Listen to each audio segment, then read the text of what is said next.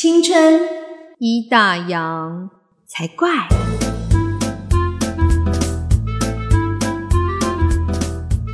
欢迎收听《青春已打烊》，我是泡泡。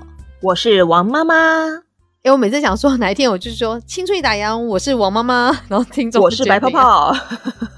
然后 说，哎，今天声音，这可能说不定都没听出来嘞。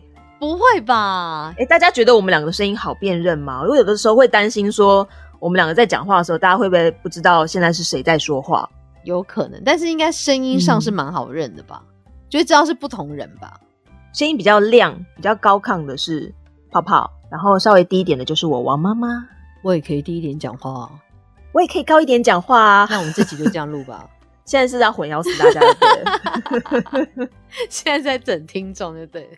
对，好啦，今天要来聊什么？我们今天来聊说，上一集我们聊说，就是小孩出生，然后改变人生大转弯。对，那小孩出生就有另外一个问题啊，那谁要带？谁要带？谁带？抽签。现在呢，我们两个在就是 在吵架，就对了。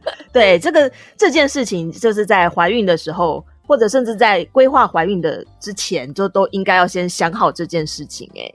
哎，我好像在怀孕前没有想过这件事。怀孕前哦，可是还是会想一下吧，因为结婚之后如果有考虑要生小孩，总是会先想到说，哎，那万一生了之后够不够钱啊？可能应该是因为就那时候我已经是回来帮家里面做生意了，所以我那时候就想说，反正我就可以自己带小孩。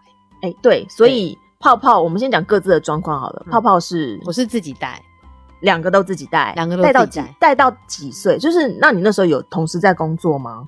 诶，应该说没有工作的时候，就是呃生第二胎的时候，因为那时候我等于就带两个，我去到我妈妈店，我也没办法帮忙，所以那阵子有一阵子就是没有薪水的，嗯，然后一直到譬如说其中有一个去念幼稚园开始，嗯，然后才又有在领薪水这样。哦，所以是一直等于带到一直带到幼儿园，现在一直到现在。但是现在你还有在有工作啦，对，但是就是他们接送我还是我啊？哦，就是主要照顾者会是你啦。还是我啊，教他们写功课也是我啊，教他们就是念书也是我啊。哦，那是因为你没有让孩子上安亲班呐，所以你要顾的部分当然就会更多一点，比较辛苦。嗯，我每次最好跟他们讲说，再这样去安亲班，然后已经讲到老大五年级了，还没有去，已经可以不用去了，还在忍这样。对，然后像我的话，王妈妈，我是呃，孩子刚出生的时候，因为我爸妈娘娘家这边的妈妈说，我帮你带，我帮你带。他以前妈妈当过保姆，当过呢职业保姆，然后可能也是很想要抱孙子吧，所以就很主动说他们要带。然后所以那时候孩子出生之后，先是娘家爸爸妈妈这边帮忙带，然后带了一年之后，两老觉得哇有点累，体力不支，然后时间又被绑住，有一天就突然跟我说，他们觉得他们没办法再带下去了。而且他们帮你带的时候，那时候你还有在上班就对了。对，那时候我就回去上班，然后有请他们帮帮我带这样子。可是后来就是他们两老就突然发现，哎，原来自己已经不是以前那个体力了，然后他们就觉得好像有点困难。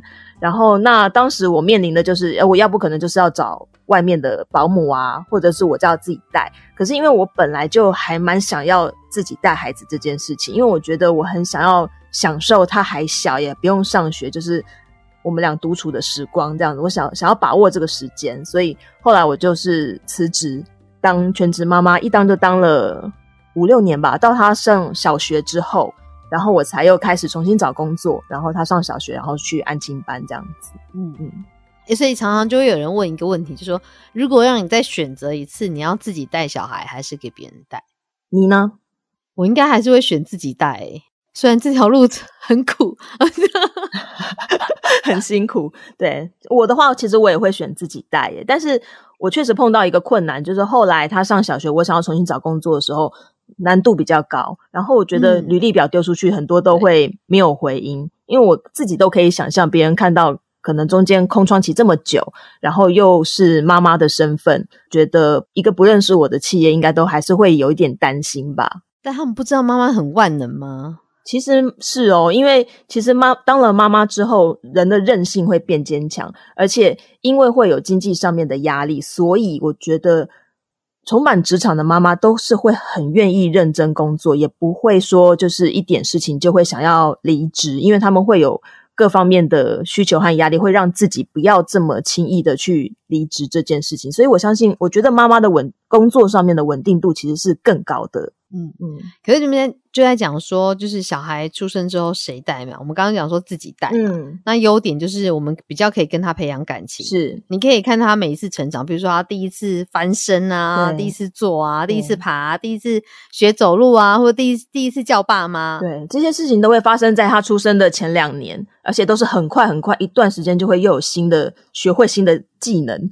然后这些事情，如果你都能自己亲眼的目睹，然后。亲身的去经历，我觉得那真的是独一无二，没有办法取代的回忆。小孩子，你就是可以跟小孩子建立比较好的亲密关系，他也会比较有安全感。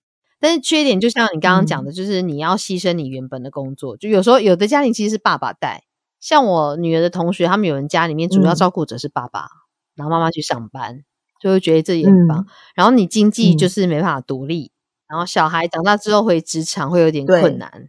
对，我觉得经济这方面也是。需要考虑进去啦。如果说夫妻双方那个收入有限的话，然后如果突然有一个人妈妈这边没有办法再工作，或爸爸没有办法再工作，要先衡量的就是那这样子有没有办法只靠一个人的薪水有没有办法维持生活？如果没有的话，可能就要先考虑别的方法。因为我觉得有钱这件事情还是很重要的，因为生活中处处都需要用到钱。应该说，现在以现在社会来讲，一个家里面只靠一个人赚钱，其实是真的很困难的一件事。对。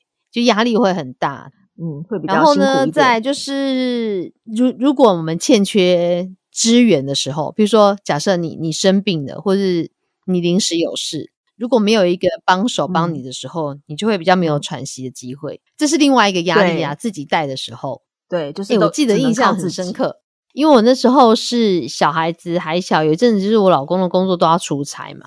然后有一阵，就他们不知道为什么两个很常生病哦，小孩生病好，对他们两个就是咳嗽。有一次就是咳嗽，因为那时候刚开始也没什么经验，反正就咳嗽，半夜咳嗽就吐。然后我记得有一次就是我忘记老大还老二吐，反正吐了，然后我就把他抓起来去洗澡，然后就让他先泡一下就是小脸盆的澡，然后就赶快去把被单换起来，然后先丢在旁边地上，然后就先就先铺新的床单让他，然后把小孩弄好弄干净之后，他就躺着去睡了嘛。然后我就记得，我就抱起就是地上的被单，想说总要拿去阳台泡，因为半夜我没办法洗它。但我想说至少把它泡一下，不然那很臭。然后从地上把那被单就是扛起来的时候，对，拿起来的瞬间，天呐，我的人生好黑白哦。然后而且就是一个又冷，半夜就是大家凌晨就是那种两三点很黑，先生还不在身边，老公出差，就是他搞不好睡得很好的时候，就觉得 为什么我的人生？这么悲惨，对，而且小孩子生病有一个特性，通常他们传染给妈妈之后，他们就好了。哎，小孩病毒真的很强，因为我发现真的很容易中，因为你他生病的时候，你一定睡不好，你睡不好，你的抵抗力就差，所以你就一定中奖。而且我们家像是后来有两个的时候，就是老大中，老二就一定中，不管谁先中，反正一定传染另外一个。对，然后等你照顾完两个的时候，你自己就中奖，对，就换你了。然后你还是要。带着病照顾孩子，然后有时候可能连老公都中奖，你就你知道那一个月家里面就愁云惨淡，因为一整个月都是在生病，一家人有四个药包，对，就就觉得天哪，我们这个月怎么好像对对，因为你看嘛，一个人生病大概就是差不多，我觉得大概七天，就从你感冒不太舒服，然后到你完全好，差不多嘛，然后一个传一个嘛，所以家里面四个人轮完的时候就一个月啊，好。所以除了自己带之外，还有什么样的选择？像是给长辈带。对，长辈的话，就是像有时候你可能就说你经济状况没有很好，你们两个都必须上班。有时候其实家里面长辈就很好说，那我帮你带，那也他也知道你经济状况没有很 OK，他就可能就还不收钱。有些很多阿公阿妈就义务帮忙带小孩的，然后我们也会觉得比较放心。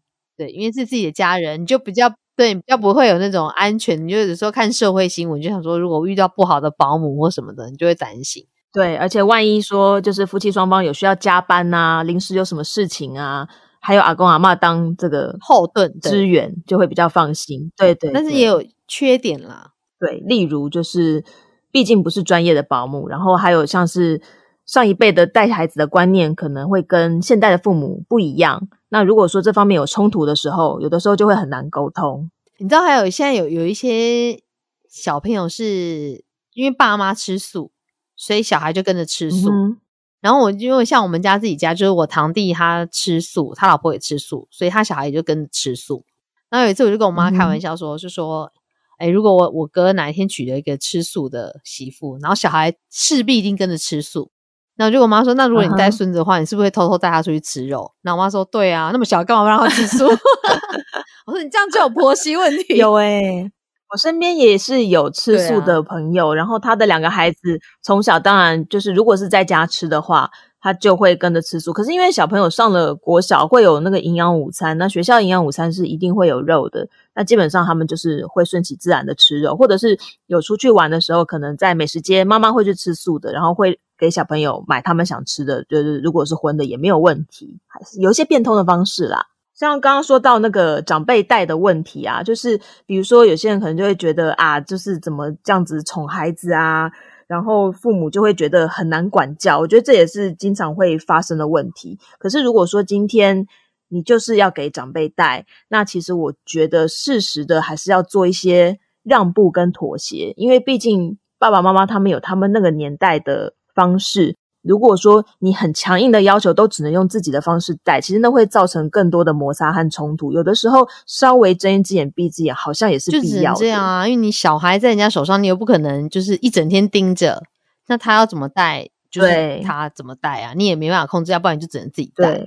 对，如果你真的很有意见的话，请你拿回，来就只能这样。像我记得，呃，因为我婆婆后来也是帮，就是等于她的大儿子带小孩，然后因为好像大嫂嗯是不吃牛肉的，我忘记是什么原因啦，好像不是因为宗教，所以小孩嗯就也比较没有吃牛肉，但是大哥是是很爱吃牛肉。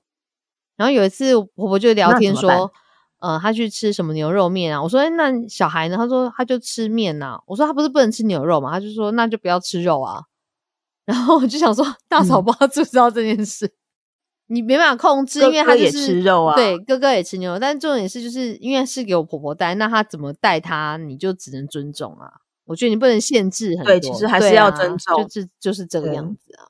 对，然后再来就是还是要为长辈着想一下。呃，如果他不收钱，那是不是比如说过年的红包包大一点啊？就是感谢一下他们的辛劳，或者是有的时候可能也可以轮流请个假、啊，自己带孩子，让爸爸妈妈有时间可以出去走一走，跟他们的朋友出去玩啊，或出去嗯吃顿饭。其实我觉得都是需要为他们考虑到的。毕竟还有他们年纪比较大了，所以有时候体力上比较不能负嗯荷。对，会累就觉得这是一个，如果你给自己的长辈带，缺点是这样。那还有另外就是，如果你是给，嗯比如说你给自己妈妈带，或是给婆婆带，又不太一样。就是给婆婆带的话，就是多少有时候你可能，譬如说你给自己妈妈带，你给她建议的时候，你可以很直接讲。对，哦那你给婆婆带的时候，可能就要比较婉转一点。对，那个沟通上面又会有一层，又多了一层困难。所以就是，但是自毕竟自己亲人在在安全，就是也不是说安全，就是在那个你就不用担心说他心理上面的安全感，不会觉得他嗯怕他被虐待或干嘛。保姆现在好像一个月应该也要台北市的话，应该两万块跑不掉吧？对啊，他就是有一个公定的价钱吧，我记得。但是保姆的优点就是他有经过过专业的训练，然后他的时间只要你愿意付钱，它是可以弹性的。有些甚至有什么二十四嗯小时托育嘛，对不对？然后保姆的话，好像是不是最多只能带三个？印象中好像是什么嗯一岁以内的说就是带一个你在，同一个托育的地方，最多只能收四个，然后两岁以下只能两个。就是它有规定啦，是然后还有规定，就是说，如果你要过夜或干嘛的话，好像也是有规定说几岁以下只能有几个，就是它等于它的跟公托比起来，跟托托育中心比起来，它的就是人数比会比较好像是一比四吧。所以其实保姆的话，就是照顾方面会比你送去外面的托育中心会更专注在你的孩子身上。嗯对对，但是我觉得也是这，可是就是缺点就是你要你看很多虐童的新闻啊，所以就等于找保姆，你真的嗯就是要很、很注意，然后对，然后找之前就是可能要先确定一下，就是你还是要去看看那个环境啊，然后观察一下啊。对，可是找保姆这件事，因为真的很多社会新闻，像我记得我有听过有一个朋友跟我讲说，他说他的好像还有一个朋友的小孩也是给同一个保姆，但是好像不知道干嘛，好像小孩去做什么检查的时候，医生就跟他说，小孩这么小，不要喂他们吃安眠药。然后就很讶异说，对他想说很讶异说怎么会这样子？然后他们就怀疑说是保姆的关系，但是因为他们这个保姆，他们觉得一直觉得不错，就有一次他们就开始起疑心，说有一次就他们就把小孩送过去之后，他们就在门口观察，后来可能过没多久发现保姆出门，可是保姆自己出门，没有带小孩子哦。然后后来反正后来才发现说是保姆就是喂他们小孩吃安眠药，可是他已经是到第二个，他已经是到第二个小孩都给他带之后，他才发现这件事情。所以我就觉得，好可怕。对，你有没有遇到好的保姆，就是真的很重要。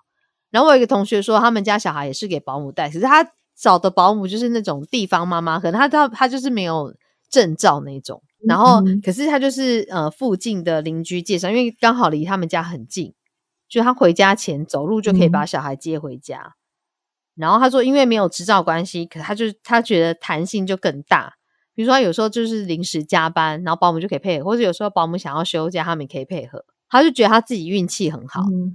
然后那时候也说：“那你为什么不给你妈妈带？因为他妈妈那时候也没有工作。”他说：“可是他妈妈年纪大了，他觉得这样他太辛苦了。”对啊，因为我觉得每一家都有不同的状况，不是真的每一个人都可以做到自己带，或者是真的有长辈来支援你。那这个时候。找保姆，或者是交给外面的托育中心，它本来就是势在必行的事情。那也不要说，因为看到一些社会事件就觉得哇，保姆好可怕哦。就是他还是会需要你多多的打听，然后自己多多的观察。如果觉得不适合，赶快换掉。就是这样。毕竟，哎，说实在，你有时候看到那些社会新闻，当妈妈、当爸爸的，你就还是会担心啊。毕竟，如果说是经济压力存在的话，那赚钱如果是必要的，不要想太多，就是交给外面的人。专业的人来照顾，其实也没有什么不好。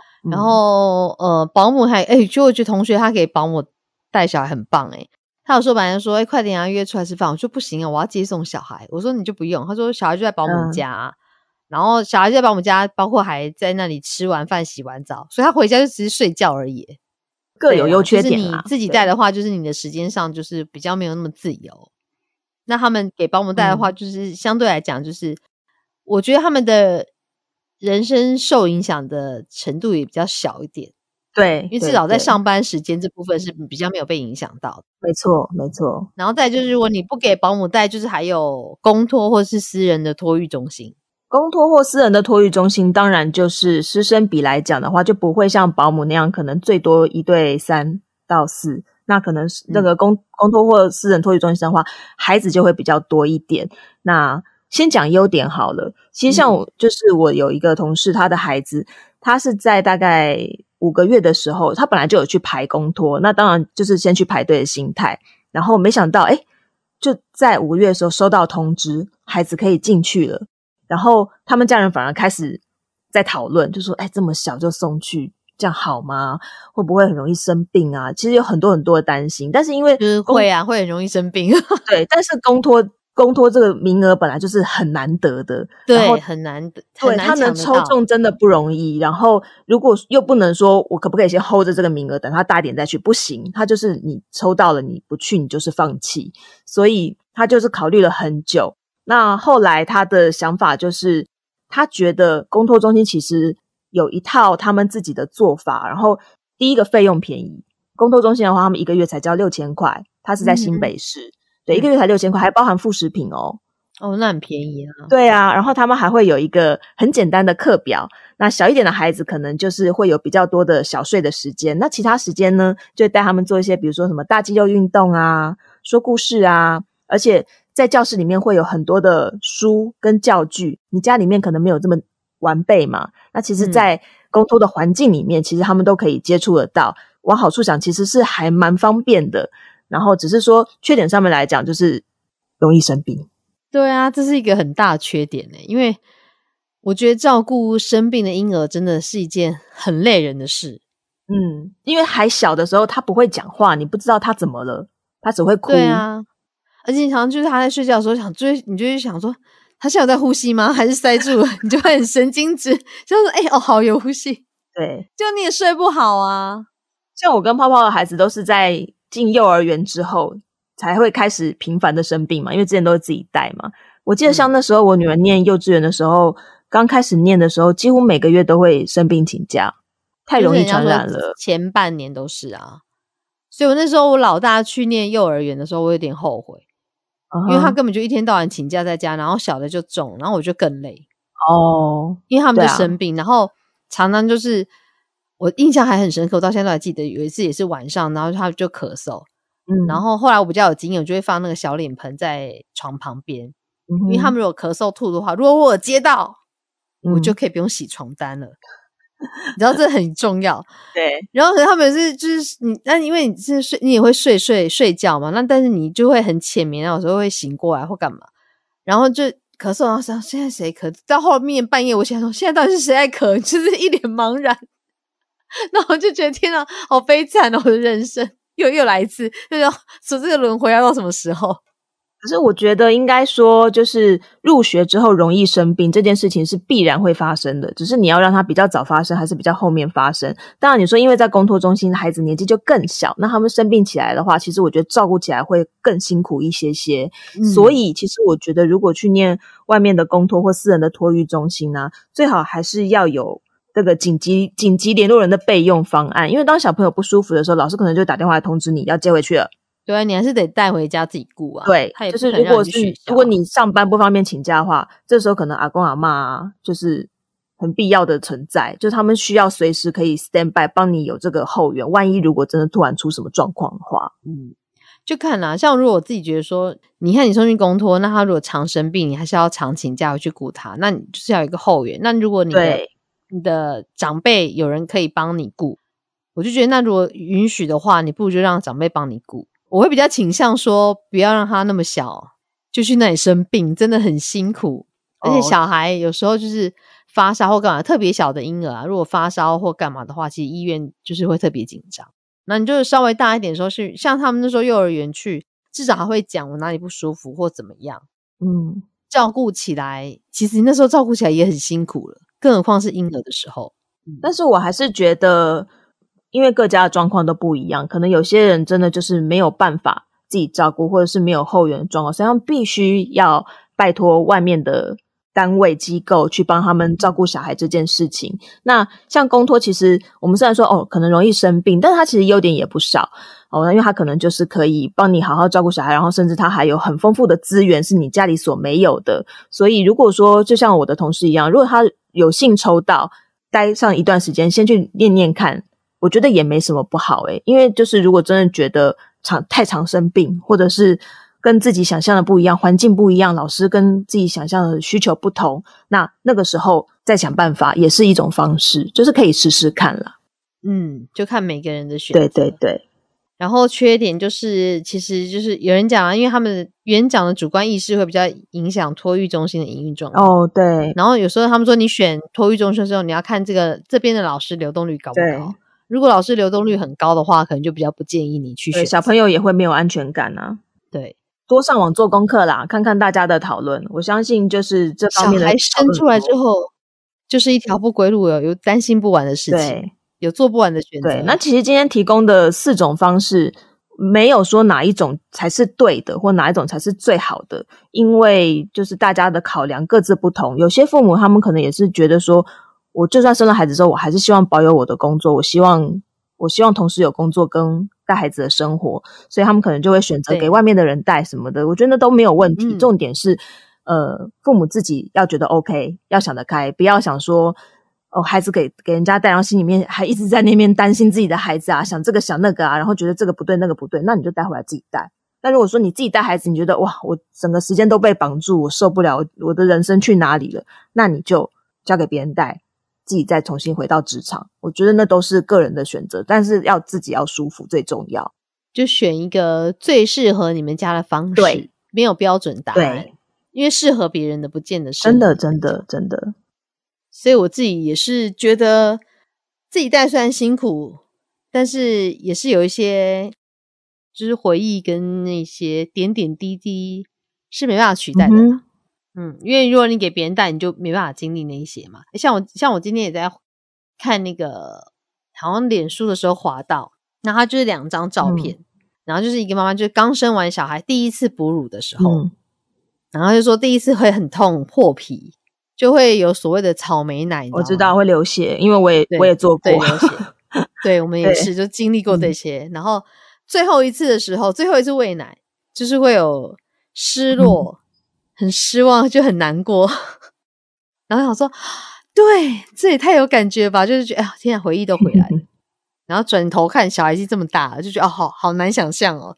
本来这么小一个，像我说的在家里会想啊，就是呃，住进这个家的时候，就是只有我跟我老公两个人。嗯以前也不会想象说以后这里会多了什么，然后现在就有两个小孩跑跑去，就想说天哪，就是很多年前我也无法想象这个画面。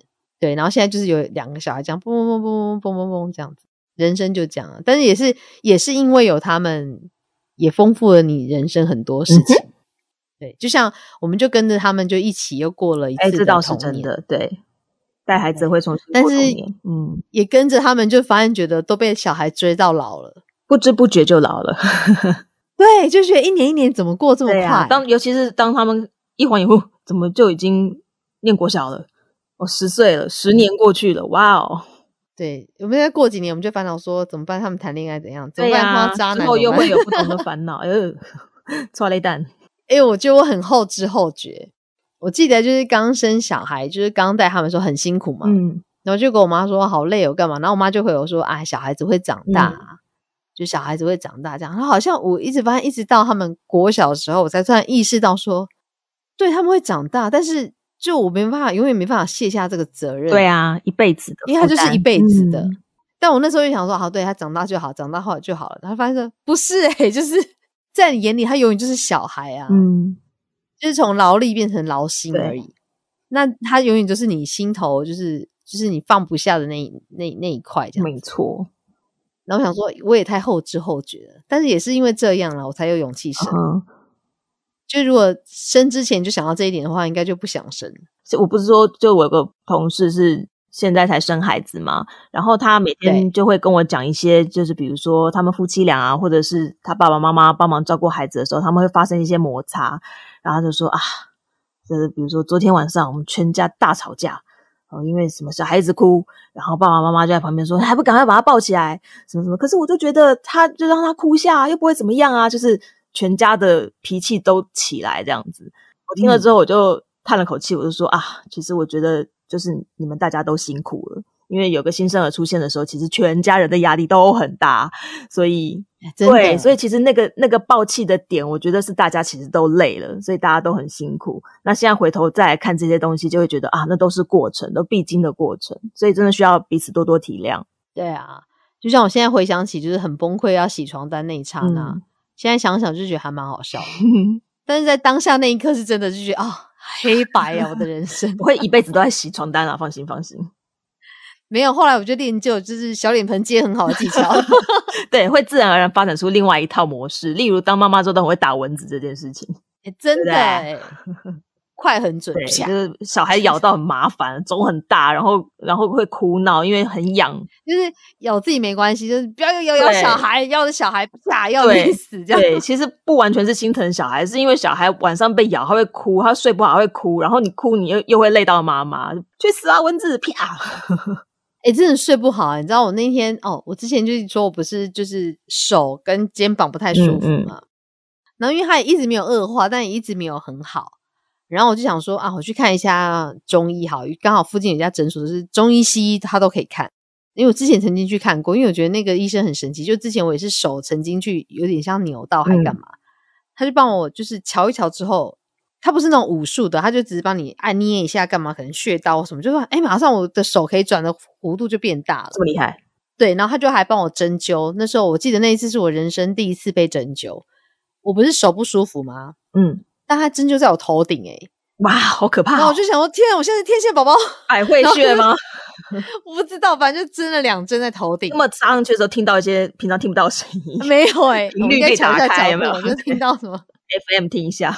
对，然后他就说：“好，那你现在先可以去隔壁药局领药。”我想，这样我顶了两个针去隔壁药局领药，然后就哦，好吧，然后就去。嗯然后这次我就想说，哎、他真的就是没有好，然后就觉得很烦，想说很想要解决他这样子。然后医生就是他就把脉呀、我觉得把脉也很神奇，他就把脉，他说：“你最近睡得好吗？”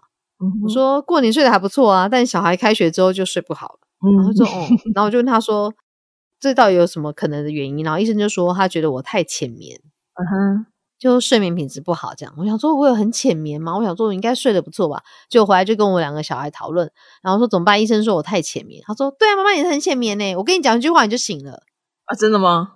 对他们，譬如说，他们就说，他们有时候就是可能前一天晚上喝比较多水或干嘛，就会可能尿没尿，就说妈妈我要尿尿，然后说好你就去。然后我每次都跟他们说，你们晚上起来尿尿就自己去尿，不要再叫我了。叫我干嘛就自己去就好了，干嘛把我吵醒这样？然后我说你为什么不叫爸爸？他说因为爸爸叫不醒啊，就是他们叫很多声爸爸没有用。他说只要就是叫我的话，只要说妈妈我要去尿尿，我就你果然浅眠，对我果然浅眠，我还自以为睡很好，连小孩都知道我浅眠。妈妈的天性啊，就是会小孩任何状况立刻就会醒来，就是会立刻就会。我当妈之前，我也是一个睡很熟跟猪一样的人啊。为什么当妈之后我就浅眠？但我老公还是睡跟猪一样，到底为什么？不公平。其实我们生气的不是说我们变浅眠，我们生气的是为什么另外那一个人还是跟猪一样？对啊，就是婴儿时期不是也常常听到妈妈在抱怨吗？半夜婴儿哭啊，老公还在那边打呼，哎，怎么样都吵不醒，怎么回事啊？你就觉得说，哎，为什么改变的只有我？他怎么好像没没有受影响？哦，讲到这个当妈妈的话题，真的是讲不完。讲不完啊，应该后面还可以做个十集吧。然后听众就说：“啊还要再讲啊？不会啊，就是可以跟其他妈妈们一起做个心得交流啊。就回想起来，可能大家都经历差不多的事情。